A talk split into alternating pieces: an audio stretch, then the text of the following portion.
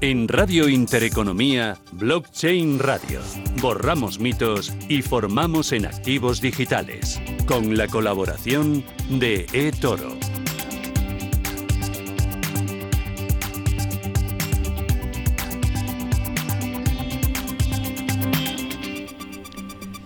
Muy buenas tardes, es jueves 24 de marzo y esta es otra nueva edición de Blockchain Radio que viene cargadita de temas diversos y hoy tendremos hasta nueve invitados para seguir investigando, seguir avanzando en todo lo que blockchain y los activos digitales nos están acercando en la actualidad.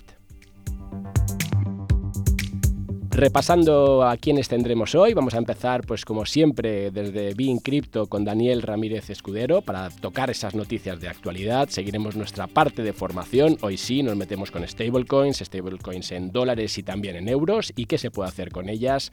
Vamos también a hablar con Joaquín Matinero para ver qué está pasando con, con, con Mica, qué está pasando también con ESMA y esa nueva alerta sobre los, los, los criptoassets. Vamos a hablar también con Eric Sánchez desde Rental para ver desde ese proyecto, ¿no? Tokenización inmobiliaria que, dónde estamos, el último proyecto de la Marina en Valencia, y también qué otros servicios están sacando. Vamos luego a conectar con Polkadot, lo haremos con Úrsula Ukinghons, que es eh, la directora de Relaciones Públicas, para ver un nuevo evento que se está preparando, el Decode 2022, súper interesante, y que nos va a poner aquí un poco pues sobre aviso. Luego vamos a irnos hasta Botun, lo haremos con Marta Vallés para ver ese proyecto de NFT solidarios que lanzamos conjuntamente desde Blockchain Radio, El Confidencial, Una Noche Con y Botun, cómo ha terminado y también qué kit digital están, digamos, lanzando al mercado para hacer fácil todo este entorno de los criptoactivos. No podemos dejar de hablar tampoco de lo que es las Security Token Offerings y lo haremos con un caso de uso, con un primer club que se ha convertido, digamos, o que ha, que ha utilizado eh, esta forma de financiación. Lo haremos con Tim Queso, lo haremos con Javier Celorrio y también con la ayuda de Joaquín Matinero, que ha sido el que ha estado en la parte legal asesorando y veremos también cómo esa fórmula de financiación puede funcionar y acabaremos con nuestra dosis de impacto con Íñigo Molero desde CIHAB.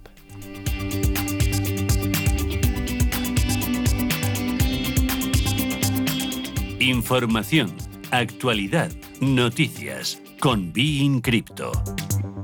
Saludamos a Daniel Ramírez Escudero. Dani, ¿qué tal? Hola Javier, muy buenas tardes, ¿qué tal? Aquí, aprovechando que todavía tengo Susana fuera, para ya ves, cargar la agenda, con lo cual vamos en materia, porque eh, estaba aquí comentándola ahora mismo y digo, ostras, a ver si me va a dar tiempo en esta hora a, a comentar todo, ¿no? Con lo cual, vamos, sí. directos al grano. Noticias, ¿qué tenemos? Empezamos por Venga, Estados Unidos. El Salvador, cuéntame. Sí, exacto. Mira, empezamos por Estados Unidos, que han aprobado una ley hace poco que es para controlar el uso de Bitcoin y las criptomonedas en El Salvador. O sea, la, la ley mismamente va a atacar eh, exactamente eso. Y Nayib Bukele, pues eh, bueno, expresó su gran sorpresa de que Estados Unidos esté haciendo estas prácticas y es que entre varios de los puntos pues está entre monitorear el flujo de, lo, de las remesas provenientes de Estados Unidos hacia El Salvador y eh, también de mitigar los riesgos potenciales que podría haber para el sistema financiero de Estados Unidos. Y eh, no sé, en mi opinión, un país tan grande como Estados Unidos, con una economía tan grande, que esté tan preocupado por una economía mucho más pequeña como es El Salvador, me, me sorprende. Eh, no sé si es tanto la economía lo que les preocupa de El Salvador o el, el uso de Bitcoin versus el dólar.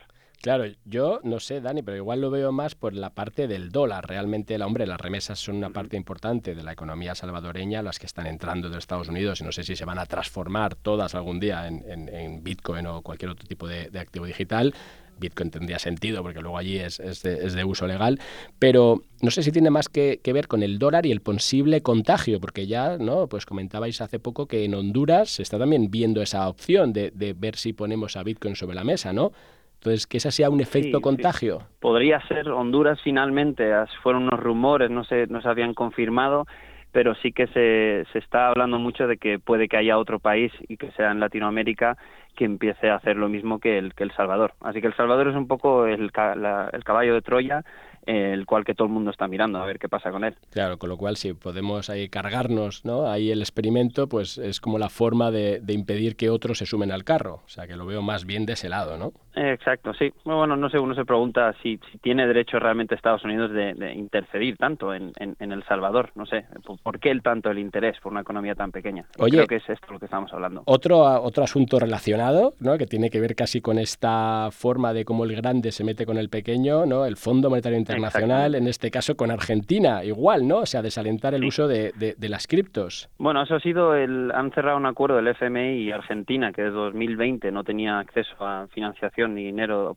de, esta organización ahora tienen 98 mil millones de dólares, o sea que eso es bastante dinero, y claro que con cualquier negociación siempre hay algo que se pide a cambio. Y bueno, el FMI, entre algunas eh, otras características, ha pedido claramente desalentar el uso de las criptomonedas en Argentina.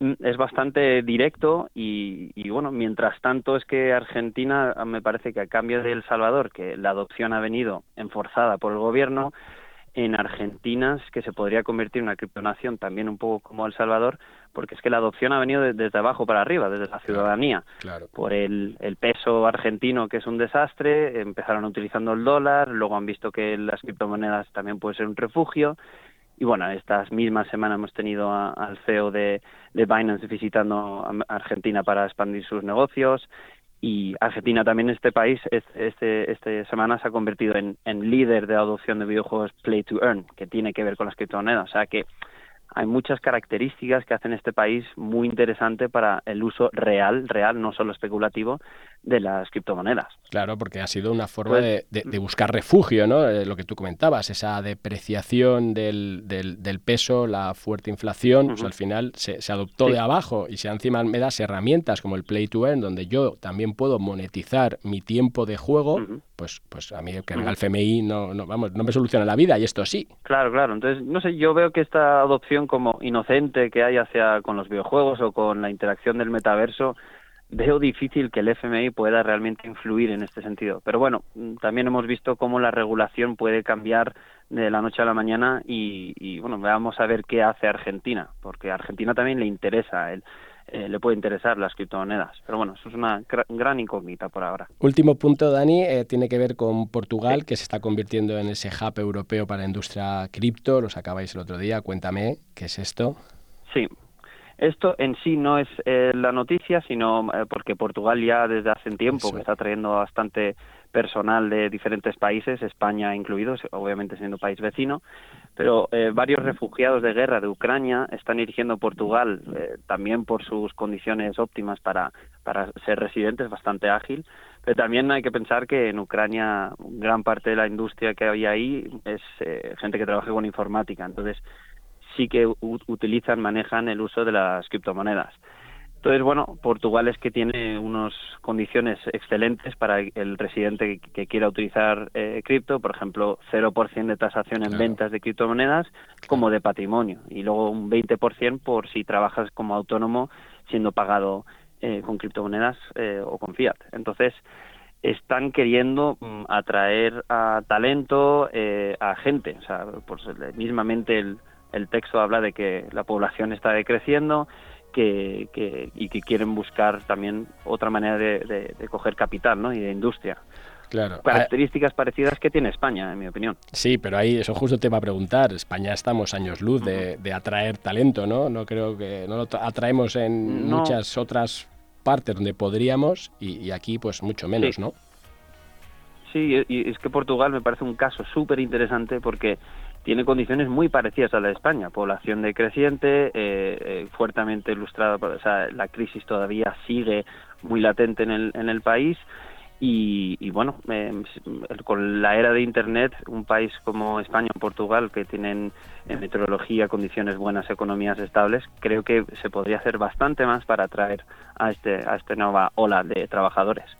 Pues Daniel Ramírez Escudero desde Bin Crypto, como siempre, muchas gracias y la semana que viene más. Blockchain Radio, innovación y formación a la vanguardia. Y vamos ya a nuestra dosis de formación. Esta vez lo hacemos con Miguel Caballero. Miguel, ¿qué tal? Hola Javier, ¿qué tal? Buenas tardes. Oye, ¿cómo vas en ese pique que tenemos de nuestras carreras? Que yo no veo nada, ¿eh? Voy un poco mal, la verdad. ¿Para qué nos vamos a engañar? Eh, tú haces trampas y corres cuesta abajo y claro, por eso vas tan rápido y me resulta realmente difícil viviendo la sierra con tanta montaña igualar tu ritmo. Pero bueno, como dice el refrán, arrieros somos y en el camino nos encontraremos. Ya, ya, bueno, yo te seguiré esperando porque creo que tardarás en llegar, pero bueno, ahí te lo dejo. Oye, hoy quiero ya continuar con el tema de las stablecoins y tenemos ahí dos dudas que además nos han ido planteando también a, a, info.blockchainradio.es, donde por cierto podéis también mandarnos vuestras consultas, vuestras sugerencias de ponentes, de temas. Y justo nos preguntaban, eh, hablábamos el otro día de las stablecoins, hoy lo retomamos, hablábamos de USDT, USDC, como, como un poco las que parecía que dominaban en ese lado, DAI de la parte descentralizada, pero no tenemos nada en euros, que al final estemos tokenizando euros. Pues mira, es curioso, es una buena pregunta. el sentido común nos dice que deberíamos tener mucho volumen de stablecoins en, euros. Eh, la realidad es que están empezando a aparecer tímidamente algunos proyectos. Eh, pues eh, Argent es un proyecto, Tether está sacando ahora una stablecoin también vinculada al euro. Pero la realidad es que el mundo cripto se mueve en dólares. Nos guste o no, todo se mueve en dólares. Entonces, fíjate que, que a pesar de que hay protocolos eh, creados en Europa absolutamente líderes a nivel mundial en el mundo cripto, como AVE, por ejemplo, eh, siguen apostando por el dólar. ¿no? Entonces yo lo veo francamente difícil que vayamos a tener un volumen de stablecoins en euros eh, relativamente alto, ¿vale? Por lo que te digo, por la sobreinfluencia del dólar que tenemos en todo lo DeFi, pero sin duda ninguna, para ciertas operaciones, sobre todo de tokenización, donde el usuario entra con euros, ¿no? Y luego todo se realiza hasta ahora pues en dólares, eh, lo simplificaría. Eh, así que bueno, pues vamos a ver qué ocurre. Pero desde luego, Javier, que hasta ahora el dólar está arrasando frente al euro. Claro, claro. Y oye, la siguiente de las preguntas, eh, queríamos un poco como, como, forma de continuación, es ¿qué hacemos con las stablecoins? Es decir, si tuvieses que definir un poco las utilidades, la utilidad que pueden tener este tipo de, de criptoassets en el ecosistema, ¿cuáles serían por orden de relevancia? Mira, me vas a permitir primero que haga un, brevísimo resumen, creo que no lo hemos dicho hasta ahora, de, eh, bueno, jurídicamente hablando utilizamos una palabra un poco rara, ¿no? Taxonomía de stablecoins, del tipo de, de stablecoins atendiendo a, su naturaleza jurídica en cuanto a la misión. ¿no? Y tenemos como tres grandes familias de stablecoins. Tenemos las stablecoins pegadas al, al, activo físico, que ya hemos dicho que por regla general es el dólar, ¿verdad? UST, USDC, que fueron las que hablamos el otro día, bastante. Eh, luego tenemos las stablecoins eh, colateralizadas o sobrecolateralizadas, que también hablamos un poquito, ¿verdad? El caso de DAI con Maker. Eh, creamos DAI dejando un colateral de mayor valor que el DAI que estamos creando en lo que se llama una bóveda. Y luego tenemos un tercer tipo de stablecoins muy algorítmica, o sea, muy, eh, bueno, pues que, que, tienen menos tiempo y que están funcionando realmente bien. Están consiguiendo un PEG frente al dólar, pues prácticamente clavado, ¿no? Que son las stablecoins algorítmicas. Entonces, estas stablecoins utilizan un token de gobernanza para controlar el precio de la stablecoin pegada al dólar, ¿vale? Es decir, cómo hacer que, que mi stablecoin, por ejemplo UST en Terra, esté siempre pegada al dólar, lo más cerca posible y no se separe, pues mediante la emisión o quemado de su token de gobernanza.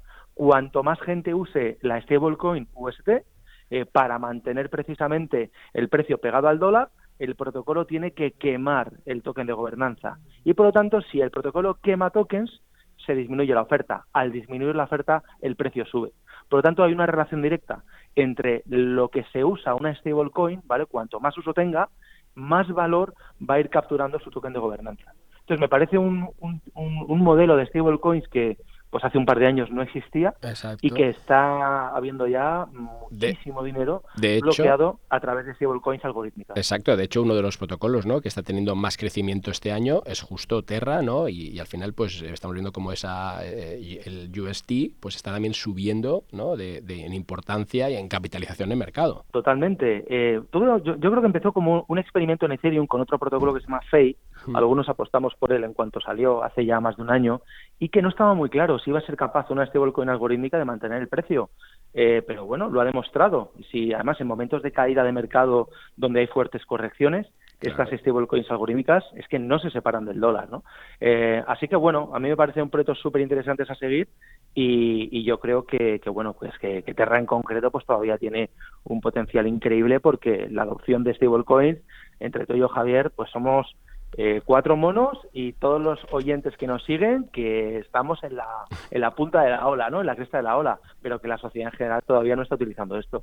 Cuando empiece a pasar a mainstream, eh, sin duda ninguna vamos a tener eh, pues bueno mucha más adopción por lo tanto mucha más stablecoin en circulación y por lo tanto pues esperamos que unos precios del token de gobernanza eh, pues muchísimo más altos claro de hecho te iba a preguntar vamos que, nos metiéramos en, cómo para qué sirven no para cómo las utilizamos pero eso si quieres lo dejamos para el siguiente programa y hoy aprovechamos este último minuto para que me digas justo un poco dentro de este de estos tres grandes tipos las que están pegados a, a los dólares las que están sobrecolaterizadas y este en este caso las algorítmicas cuáles crees que, van a tomar un poco la delantera, viendo estos grandes cambios que, hemos que, se han producido? Tú que tienes esa visión más del ecosistema. sí, de, momento, eh, sin duda ninguna, las que están barriendo son las pegadas al dólar directamente. Eh, ¿Por qué? Bueno, pues porque su, su emisión está centralizada, es más cómoda y sobre todo todo el mercado centralizado, que no nos tenemos que olvidar que dentro del mundo cripto eh, pues bueno, el DeFi es una parte, eh, pero lo centralizado pues es tremendo también, ¿no? En importancia y en volumen.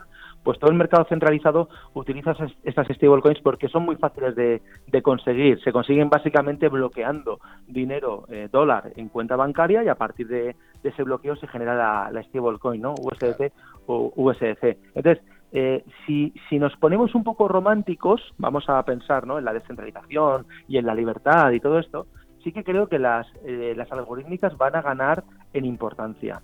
Es muy difícil que las sobrecolateralizadas eh, alcancen a estos dos grupos porque haría falta muchísimos más criptoactivos bloqueados para poder generar para poder generar esa stablecoin eh, unida a un colateral. Y al final vamos a decirlo así el ether disponible para depositar en contratos de, maker se acaba. O sea, ya el ether es el que hay y no todo el ether líquido del mercado va a ir a esos contratos no por lo tanto tienen un crecimiento difícil eh, para mí. Así que yo creo que si alguna le puede hacer sombra o alcanzar a las pegadas al, dólar, eh, pues son las algorítmicas. Pero bueno, como decíamos, todavía le queda mucho, mucho recorrido porque su volumen va a depender de la adopción y, y para eso necesitamos tiempo. Pues nada, Miguel, la semana que viene, una vez que hemos hecho esta taxonomía que efectivamente era súper interesante de, poner aquí sobre la mesa, nos metemos ya en, en, aplicaciones, cómo le sacamos rentabilidad y dónde las podemos utilizar. Miguel Caballero de Tutelus, muchísimas gracias. Un saludo. Gracias, un abrazo. Blockchain Radio. Actualidad, información y rigor. Saludamos a Joaquín Matinero. Joaquín, ¿qué tal? Buenos días, Javier. ¿Cómo estás? Que siempre desde Roca Yuñet echándonos una mano. Hoy además te tengo dos veces al final del programa y ahora aquí muy rapidito porque quería separar los dos temas. Primero, cuéntame, ¿qué, qué vuelve a pasar con ESMA, recomendaciones, criptoactivos? ¿Qué ha vuelto a, ponerse sobre la mesa esta semana? Bueno, eh, pues ha aparecido que los tres organismos supervisores, la European Banking Authority, el ESMA la EIOPA, pues han considerado establecer unas guidelines de los riesgos que tendría para los consumidores la inversión en criptoactivos, que no hacen más que reforzar que los eh, criptoactivos han llegado para quedarse, que sí que tienen una alta volatilidad y sus riesgos, pero entienden que cada vez más van a ser ellos quienes van a supervisar esta clase de activos, los considerados financieros. Por tanto, da un punto de vista al consumidor que cada vez más tendrá que asemejarse a un producto financiero clásico y donde la volatilidad y los disclaimers al uso pues van a estar presentes, pero es un gran avance que tomen su tiempo en redactar este tipo de documentación porque veremos no solo con Mica, sino con el pilot que está a punto de caer, donde será este mercado donde las empresas podrán comprar y vender y tokenizar sus participaciones y acciones, entonces hace realmente un sentido a un sector financiero creciente y a una nueva forma de inversión. Con lo cual se va cerrando todo el círculo, ¿no, Joaquín? Tenemos a Mica por un lado, vimos como el Proof of Work y al final pues parece que ha pasado a una segunda valoración, pero lo, hemos quitado de la mesa. Vemos cómo ESMA también se va posicionando, luego las, los supervisores pues locales. Esto tiene ya pues como va cogiendo cierto formato desde vuestro punto de vista más regulatorio. Sí, y vamos viendo que todo el mundo avanza pues hace tres o cuatro años de que las criptomonedas iban a desaparecer, que tenderían a cero, bueno, todos estos mensajes catastrofistas, pues estamos viendo que los reguladores eh, avanzan en la otra dirección. Esto ya forma parte del ecosistema financiero, cada vez más el consumidor de a pie está invirtiendo en ellos, por tanto vamos a avisar que cuando inviertan, qué riesgos tienen. Tanto es una gran noticia y veremos cómo la regulación va, apareciendo. Pues Joaquín, dadas eh, estas pinceladas ya más regulatorias, quédate que en un ratito volvemos y nos metemos con STOs. Hasta dentro de un ratito. Venga, un abrazo, hasta ahora. Ideas de inversión en blockchain radio, con la participación de Rental, la plataforma de inmuebles tokenizados. Y nos vamos hasta Rental, saludamos a Eric Sánchez, que es su CEO. Eric, ¿qué tal? ¿Qué tal? Muy buenas, Javier, ¿cómo estáis? Oye, ¿cómo va ese proyecto de la Marina de Valencia? ¿Lo tenemos ya suscrito al 100% o no? Pues muy bien, muy bien. No está al 100% todavía, por lo que todavía hay hueco para los rezagados, pero eh, va a muy, muy buen ritmo, ¿no? Nos queda, como ya sabéis, dimos el salto de tokenizar inmuebles de 100.000 euros a este proyecto que es de 3,2 millones y ya solo quedan 600.000 euros por cubrir, así que estamos muy contentos. Ya está todo en marcha, porque al final es parte del capital, obviamente, para la reforma, que no hace falta tenerlo como de, antemano, así que el proyecto sigue abierto y, funcionando. Oye, ¿y qué tipo de inversores estás viendo? Sí, porque ahora con estos proyectos tan grandes, con esta no, pues, pues eh, ambición, si quieres, también da paso a que ya no sean solamente esos pequeños inversores, sino que ya veo que Families Office, no, bancas privadas, banqueros privados están accediendo a ese tipo de, de inversiones alternativas. Exacto, están, digamos que los más valientes están dando su saltito, ¿no? Obviamente, igual que pasó con el retail hace un año cuando empezamos, eh, siempre hay los early adopters que, que se animan un poquito más. Nuestro producto está claro que para el retail encaja al 100% y ahora con este tipo de proyectos, pues Family Office y, patrimoniales y, gente con un poco más de capital está dando su primer pasito, pero sin duda eh, creo que es algo que tenemos que trabajar para que cada vez más se sientan cómodos, para que cada vez vean que está legalmente igual bien estructurado y están protegidos y es un proceso que sacando inmuebles que les encajan eh, irá llegando. Así que sí, han entrado algunos, pero todavía nos queda mucho trabajo, obviamente, para dar esa credibilidad que es la que queremos. Oye, y desde el lado más empresarial, ¿estás viendo interés por otras startups que quieran meterse en el sector inmobiliario, utilizar esta fórmula vuestra de la tokenización, o incluso empresas establecidas que se acerquen a vosotros y estás preparando algo en ese, en ese campo? Pues mira, la verdad que eh, lo que yo pensaba, siempre he dicho un poquito, la visión que tenemos es que en 5, 6, 7 años todo va a estar tokenizado, pero creo que va a ser antes. Te lo digo porque al final también eh, el tokenizar esta, este proyecto que es de mayor calado y ha tenido más visibilidad, eh, hay muchas empresas, muchos, eh, digamos, fondos inmobiliarios, muchos family office que tienen patrimonio, que están, digamos, acercándose a nosotros para tokenizar su, su patrimonio, ¿no? Su, su flota de inmuebles en este caso. Y, y la verdad que estamos eh, en este caso estamos adelantando un proyecto que es que vamos a, como sabemos que hay mucha demanda por tokenizar, y en este caso Rental no puede tokenizar todo lo de terceros, lo que estamos haciendo es darle la tecnología, ¿no? Que al final vamos a, a ayudarle a que si ellos quieren tokenizar su parque inmobiliario, pues tengan la tecnología, eso no sea un freno para ellos y de esa manera llegue a más gente esto de la tokenización, ¿no? Haya más frente que estamos hablando de ofrecer un producto tokenizado que al final yo creo que es un producto mejorado con respecto a lo que hay ahora, ¿no? Ah, o sea, vais a hacer como una especie de asesoría en tokenización inmobiliaria. Con, con entrega de, de, tecnología incluida. Exacto, una especie, no tanto una asesoría, pero sí una, obviamente le ayudaremos en los primeros pasos, pero al final es más usar, hay una, una anécdota que ahora como Rental está siendo teniendo tanta visibilidad y está siendo un ejemplo de tokenización, muchas startups eh, van un poco a su programa de aceleración y dicen, quiero hacer un rental de fotovoltaica o un rental de alquiler de barcos. Entonces ahí es cuando hemos dicho, oye, vamos a aprovechar nuestra posición, ayudamos a esas empresas a que no tengan que desarrollar todo lo que nosotros ya hemos desarrollado y de esta manera nosotros, digamos, le damos esta tecnología que más adelante, y esto ya sí es un poquito más cripto, eh, digamos, seremos un protocolo y ellos con el token de, rental podrán usar nuestra plataforma para su producto, como quien dice. Claro, claro. Con lo cual estás abriéndolo ya no solamente, yo pensaba que era como más centrado sector inmobiliario, sino que es tokenizar todo y lo que tú dices, que todos estos avances nos han hecho pues dar, ¿no? en vez de un paso de, un año, pues ha sido un paso de cuatro años y ahora pues esa es como la nueva forma, ¿no? De, de, integrar negocios. Exacto, al final la tokenización, como ya sabemos, eh, puedes tokenizar lo que quieras, normalmente algo obviamente que tenga valor para que el token capte el valor de ese, de ese inmueble, de esa deuda, de ese cuadro o de cualquier negocio, ¿no?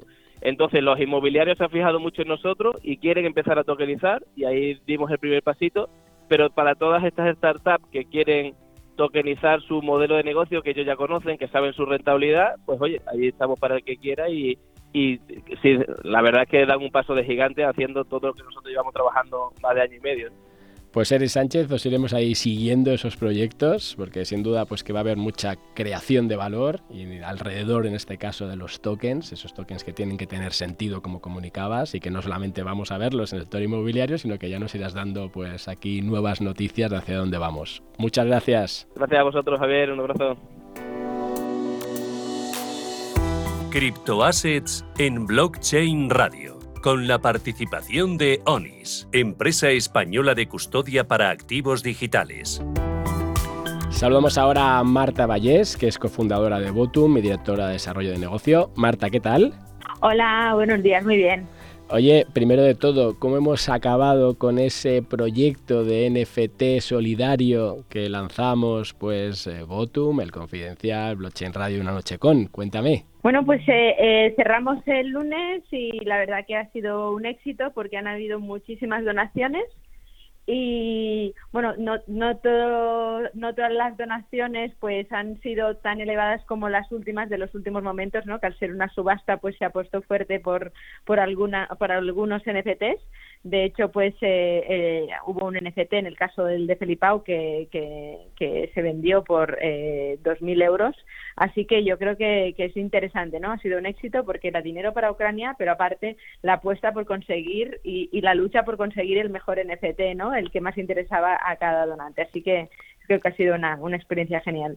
Bueno, y oye, al final de toda esta experiencia en la cual pues pusimos todo este proyecto en marcha, una, una semana, eh, ¿podemos extraer que efectivamente tenéis esa plataforma, ese kit digital ¿no? que cualquiera puede utilizar? En este caso nosotros lo hemos hecho para unir ¿no? pues ONG, un poco la ayuda si quieres, los NFTs, el, arte, pero esto se va a poder aplicar a cualquier modelo de negocio donde tenga sentido y que con estos ejercicios forzados que hemos hecho, ese kit digital tiene ya como, ¿no? como, como que ha pasado su test.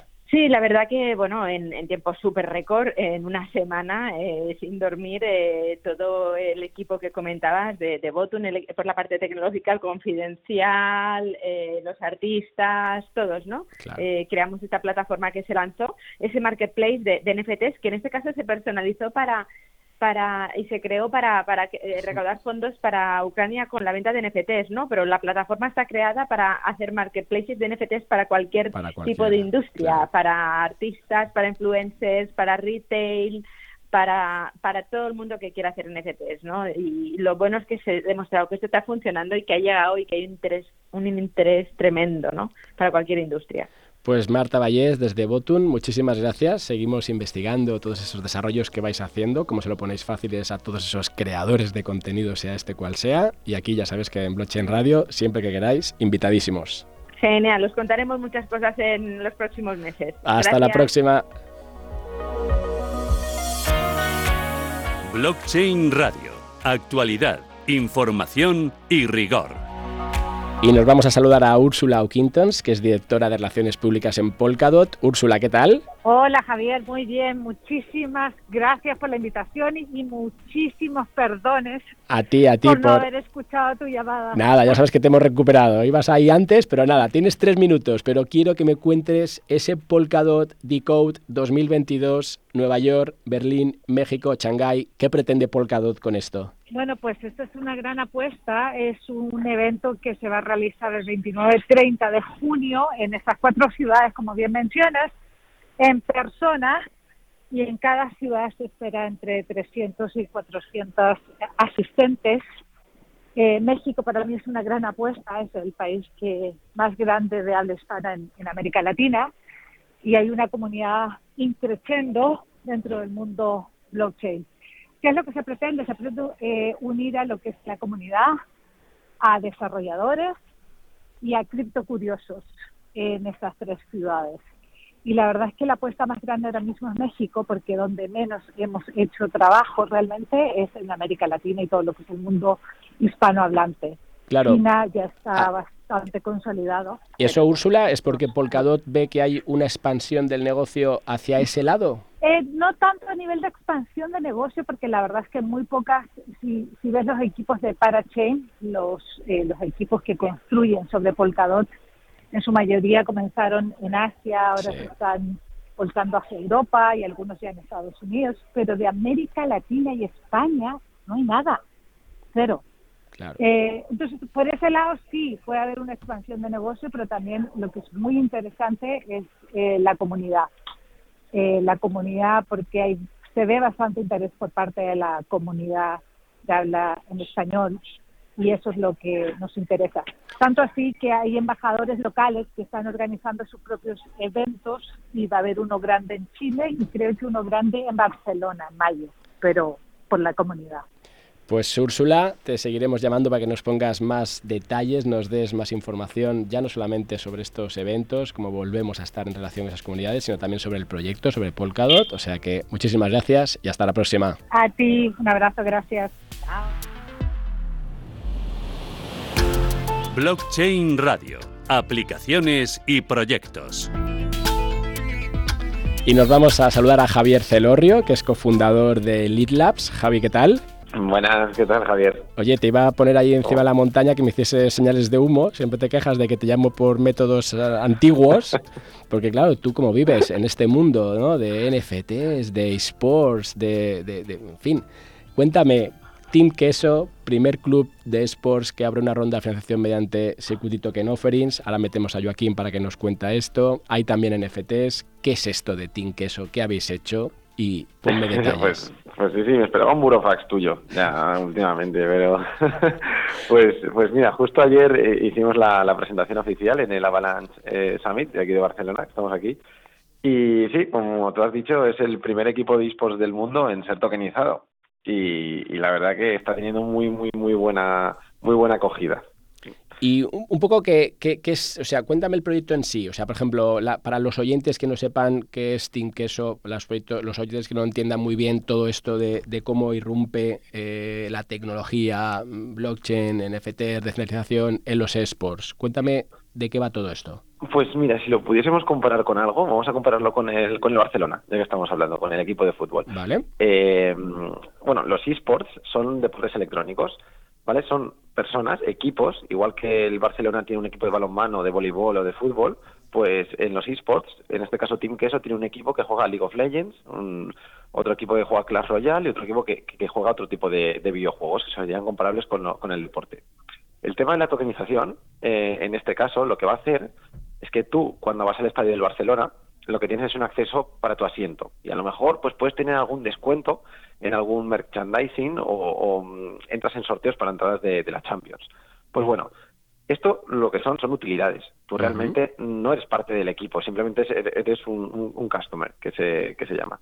Pues con la tokenización lo que queremos es que este pase VIP que tú tienes para el estadio de, los esports también sirva como parte de equity de la empresa. Es decir, aparte de tener todas estas utilidades, tú vas a recibir un pago en base al performance que haga el equipo durante el año. Y bueno, vas a estar dentro de la comunidad, vas a poder interactuar con ellos, vas a poder incluso presentar verticales de negocio, utilizar las redes del club.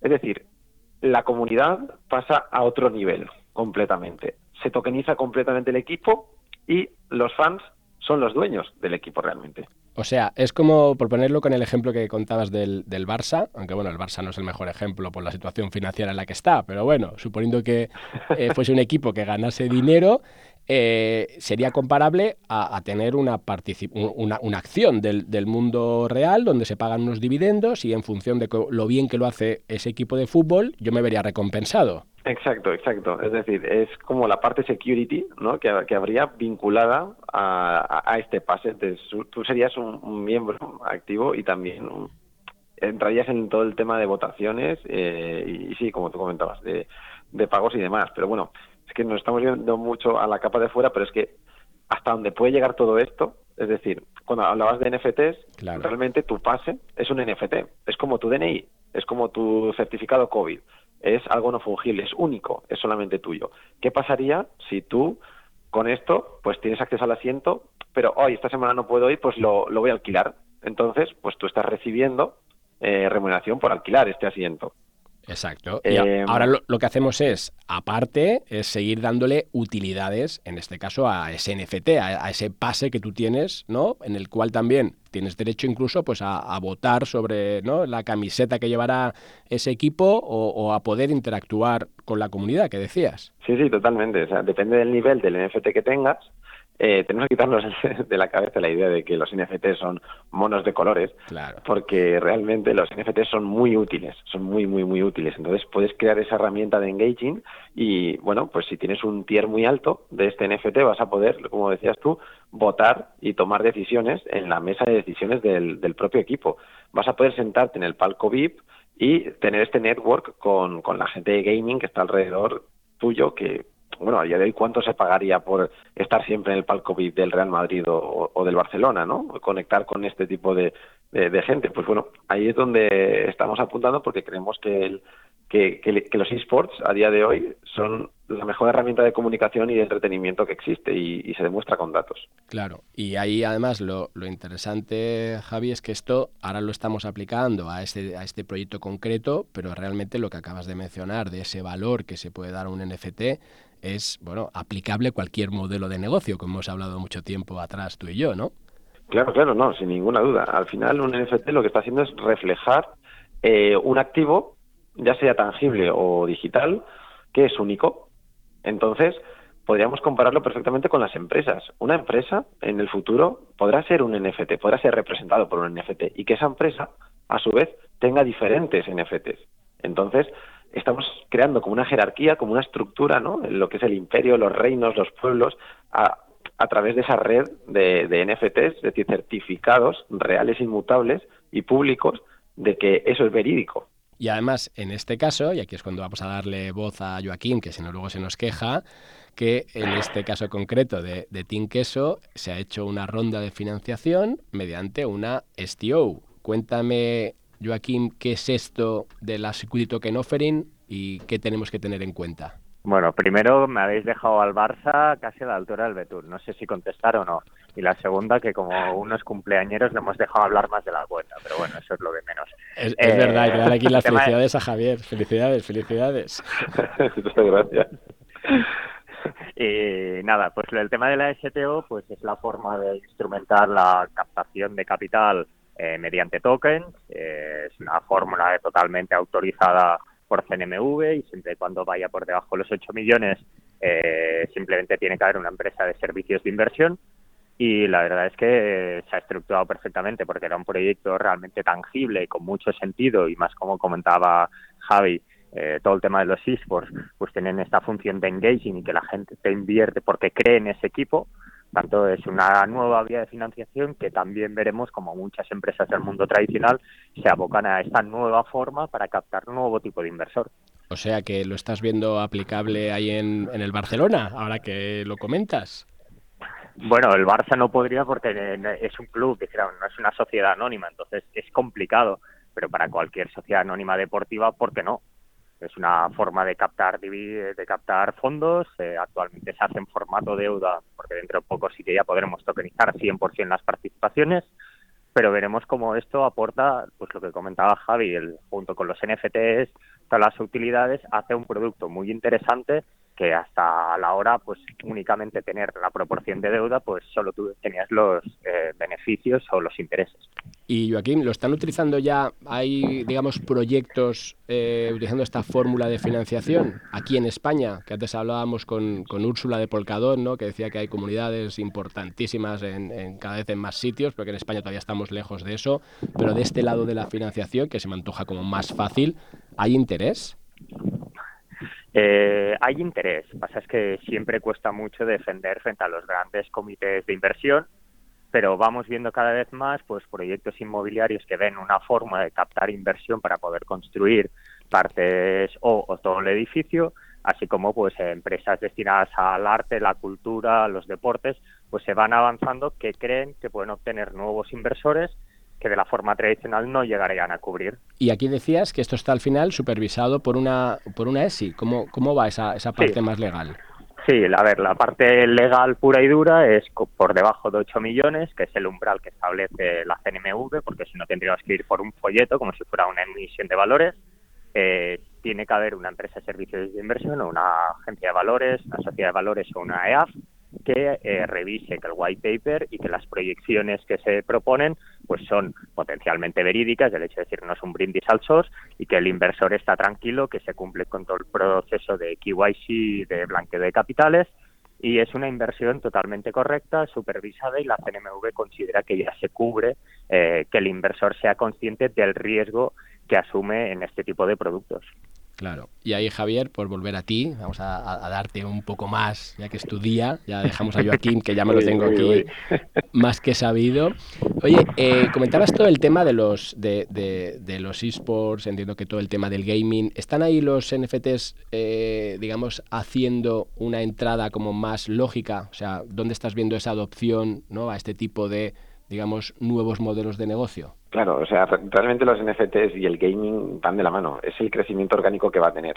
Porque mm, anteriormente, pues bueno, tú tenías una skin. Una skin es como una representación de tu personaje dentro del videojuego que no te pertenece. O sea, le pertenece al, videojuego, tú has pagado por ella y te deja utilizarlo en su videojuego. Pero ahora, realmente tú eres propietario de todos estos NFTs que tienen un reflejo real en los diferentes ecosistemas.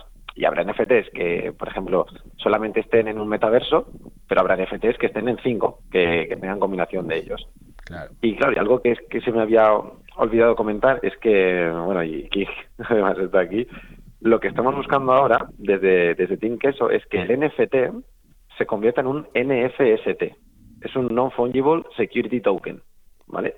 Es que ese NFT absorba la capacidad de security. De hecho, estamos hablando con CNMV, les ha parecido una propuesta que aquí me puedes ayudar, que eres tú el que ha hablado con ellos, eh, una propuesta muy interesante. O sea, es como hacer una fusión o hacer un dos en uno.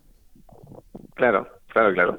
¿Y eso, Kim? Eh, eh, cuando lo has planteado a CNMV? Claro, CNMV primero le ha interesado muchísimo porque ven realmente que puede ser un caso de uso a futuro que actualmente pues caería dentro del principio de las instituciones de inversión colectiva de tipo cerrado, como si fuera un fondo eh, de capital riesgo. Entonces, como no hay normativa para los tokens porque no se les autoriza, quieren estudiarlo porque ven que posiblemente el día de mañana sea la fórmula realmente de aglutinar una inversión. Y aquí están muy dispuestos a estudiarlo, a ver realmente cómo encajaría dentro de la regulación y teniendo lo que comentábamos antes, que MICA está a punto de caer, que hay otra regulación que va a permitir este tipo de vehículos que, como no, tecnológicamente va a ser un NFT. Claro. Y oye, Javi, ¿estamos lejos de una adopción fuera de los cripto gaming usuarios. bueno, esto se me antoja como muy, muy complicado, o sea, es muy chulo, nosotros que lo entendemos, pero quien nos está escuchando y, oye, que se está acercando aquí a en Radio para aprender y ya le metemos aquí unos NF, no sé qué habéis dicho, ST, digo, ostras. bueno, realmente eh, es más sencillo de lo que parece, porque aquí todos estos nombres que le estamos metiendo, pero imagínate que, que tú tienes en tu billetera ahora mismo, pues tienes tus tarjetas de crédito, tienes tus billetes, tus monedas, etcétera. Pero en tu billetera digital, es decir, en tu wallet, tú lo que vas a poder tener son participaciones de diferentes eh, empresas, de diferentes proyectos. En este caso, un NFST será tu pase VIP a Team Queso. Es decir, esta es mi entrada para entrar en el palco VIP. Pero es que no solo me da eso, me da descuentos, me da entrar en una comunidad, me da esos pagos anuales, me da bla, bla, bla, bla. Con lo cual simplificamos procesos, simplificamos costes y creamos ese Internet de las, eh, si quieres, relaciones, de las experiencias, que además en este caso tienen la parte monetaria, esa parte de incentivo. Claro, sin ninguna duda, es Internet de la propiedad, del valor, esta Web3 que, que se habla mucho en, en redes. Con lo cual iremos con nuestro wallet a todos lados y será la forma de conectarnos, ¿no? Incluso ese, ese wallet, pues como tú podrás demostrar qué tienes dentro, te irá abriendo distintas etapas, distintas fases dentro de cada uno de esos protocolos, aplicaciones o lo que sea. Exacto, imagínate en tu, esto se habla mucho del metaverso, ¿no? De tu estadio digital, claro que vas a poder acceder a diferentes niveles de ese estadio en función del tipo de NFT que tienes. Oye, última pregunta, que estamos ya en tiempos. Eh, ¿Por qué habéis utilizado Avalanche o por qué al final esto se va a hacer sobre, sobre esa, esa plataforma? Pues esto es bastante interesante y es algo que ha salido hace pocos meses. Es el caso de las subnets, que podríamos hablar bastante tiempo, pero son, por así decir, como mini blockchains que van conectadas entre ellas a una blockchain principal, que en este caso es, es Avalanche. Imagínate un polígono de Ethereum.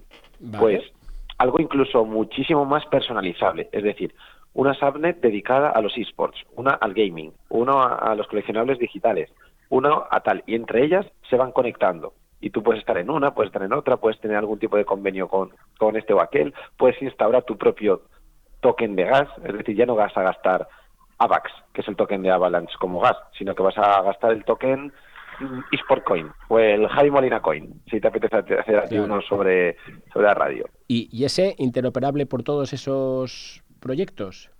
O sea, yo puedo pagar con, ese en el tuyo, por ejemplo. Bueno, eso también dependerá del tipo de protocolo que tú estás poniendo en ese en esta subnet, en este caso, pero sí, sí, es completamente interoperable por toda la red de Avalanche. Y pues bueno, no sé si la conocéis, pero es una red rapidísima, baratísima y ultra descentralizada. Pues Javier Celorrio, cofundador de Lil Labs, muchísimas gracias. Joaquín Matinero, desde Roca Ñuñent, como siempre, gracias por participar doblemente hoy aquí. Parece que es tu cumpleaños, no el de Javi, pero bueno, en Blockchain Radio y os tendremos en nuevas ediciones. Muchas gracias. Muchísimas gracias. Un abrazo.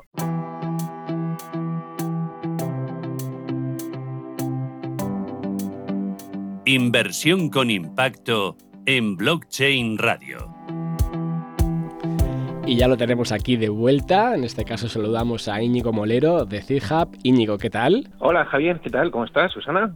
Oye, Susana la, tengo fuera, está fuera un par de, semanas, con lo cual te toca frente a frente, Íñigo. Prepárate. Uy, qué responsabilidad. Esto se avisa, Javier. Pero bueno, trataremos de hacerlo lo mejor posible. Oye, cuéntame, has estado trabajando en campo, has visitado esas comunidades, eh, tuvimos a Lucas aquí pues varios programas. Cuéntame, ¿qué has visto? ¿Dónde está esa inversión de impacto? ¿Cuál es tu, tu, conclusión después de este primer viaje, no? Porque ¿era la primera vez que viajabas o no? La primera vez que viajaba, sí. La verdad es que era algo, pues un anhelo de todo el equipo cuando empezamos, poder visitar nuestras comunidades. Claro, personas que las hemos visto en las fotografías o que hemos interactuado con ellas en, en videollamadas y tal, pero pero bueno, ha sido, no te voy a mentir, una experiencia extraordinariamente eh, gratificante y muy, muy bonita. O sea, yo creo, Javier, fíjate, el reto es transmitiros un poco, o transmitir en general a las personas nuestras vivencias, que es imposible si no estás allí. Claro, es, que justo, justo por eso me, parecía súper interesante tenerte, ¿no? Porque comentamos siempre cómo hacemos esa inversión de impacto, lo, como que lo visualizamos y estamos invirtiendo, ayudando a esas comunidades, recibimos nuestro 8%,